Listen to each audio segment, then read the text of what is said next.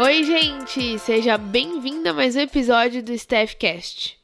Nós estamos começando mais um ano e esse é o primeiro episódio de 2023. Eu tô muito animada para bater esse papo com você e te ajudar a se tornar uma mulher mais segura.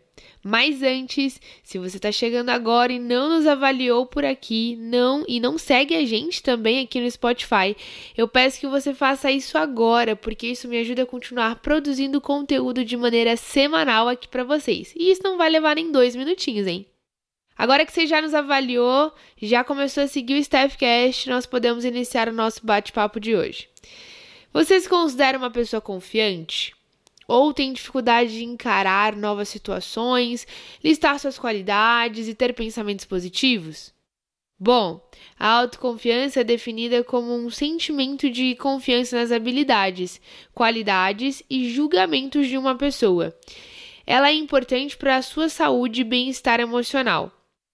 Ter um nível saudável de autoconfiança pode ajudá-la a ter sucesso em sua vida pessoal e profissional. Mas você pode estar se perguntando, né? O que, que gera essa falta de autoconfiança? Os fatores são variados e afetam as pessoas diferentemente.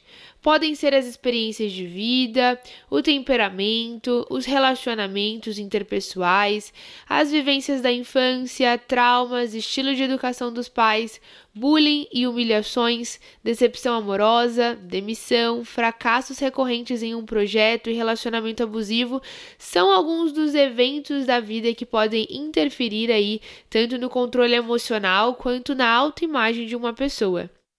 A ausência de autoconhecimento também pode causar problemas de autoconfiança. Quando você não se conhece, não sabe o que há de bom em você e nem consegue administrar comportamentos pouco saudáveis, assim é mais fácil acreditar nas coisas negativas que os outros dizem a seu respeito, ou atribuir o seu fracasso exclusivamente à sua incapacidade de ser uma pessoa competente. Embora seja importante reconhecer os seus erros, você não deve cessar a sua reflexão por aí. Também é preciso ser persistente até obter o resultado desejado. E como ser mais autoconfiante? Eu preparei algumas sugestões para você começar a colocar em prática aqui e começar seu 2023 com tudo, tá? Primeiro, é importante entender que ninguém é perfeito. Todas as pessoas estão tentando fazer o melhor que podem com o que têm. Ninguém é melhor ou pior do que ninguém, apenas diferente. Então a preocupação excessiva com a perfeição não faz sentido nenhum e é pouco saudável, né? A próxima sugestão é sobre valorizar o que você já conquistou. Deixe de querer sempre mais e valorize o que você tem no momento. Vasculhe aí a sua carreira profissional, todos os momentos em que você fez um bom trabalho e recebeu um reconhecimento por suas ações. Faça o mesmo com os demais aspectos da sua vida. Você pode descobrir que eles já estão muito bons e a sua insatisfação pode ter uma outra explicação. Para aprofundar o autoconhecimento, né, de em relação a si própria, reflita sobre as suas qualidades e talentos. Procure fazer uma lista honesta dos seus atributos positivos e essa é a terceira sugestão que eu quero deixar aqui para você colocar em prática. Ter a consciência das suas qualidades e do que você faz muito bem feito é um conhecimento necessário para você conduzir melhor a sua vida, tomando decisões mais assertivas e valorizando quem você é. Se você estiver anotando aí, a próxima sugestão, no meu ponto de vista, é uma das mais importantes. Busque estimular o diálogo interno de maneira positiva. Para fazer isso, comece a pensar positivamente a seu respeito.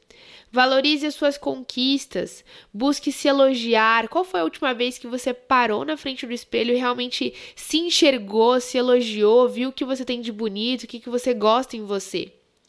Faça isso também de maneira espontânea, todos os dias. Se trate ali com autocompaixão. Inclusive, tem um episódio aqui no Staffcast sobre esse tema que é muito importante. Se você tem dificuldade aí de conversar com você mesma de uma maneira saudável, se você não vê coisas muito boas em você, tem uma autocrítica muito grande, esse episódio vai te ajudar a desenvolver a autocompaixão, principalmente ali quando a gente comete erros.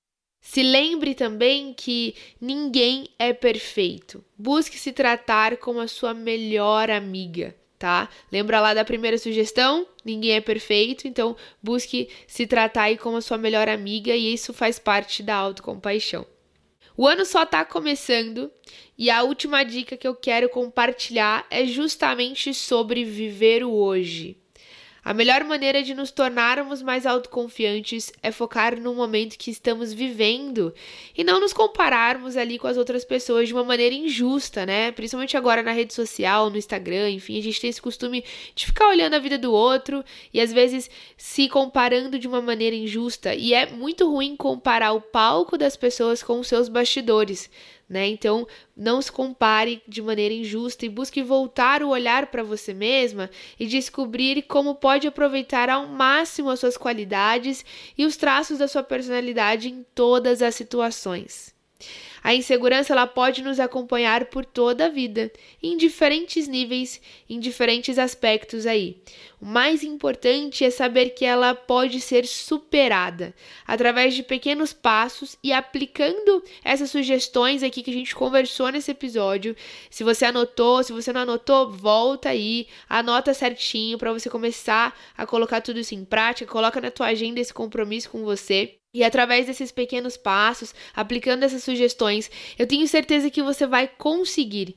E se esse episódio te ajudou a começar 2023 diferente, a se sentindo mais segura, compartilha aí com uma amiga querida e não deixe de me acompanhar também nas redes sociais, arroba psico Araújo lá no meu Instagram. Você também tem aqui na descrição desse episódio as minhas redes sociais. E eu tenho certeza que nós vamos começar 2023 diferente, tá? Um super beijo beijo e a gente se vê no próximo episódio. Até a próxima!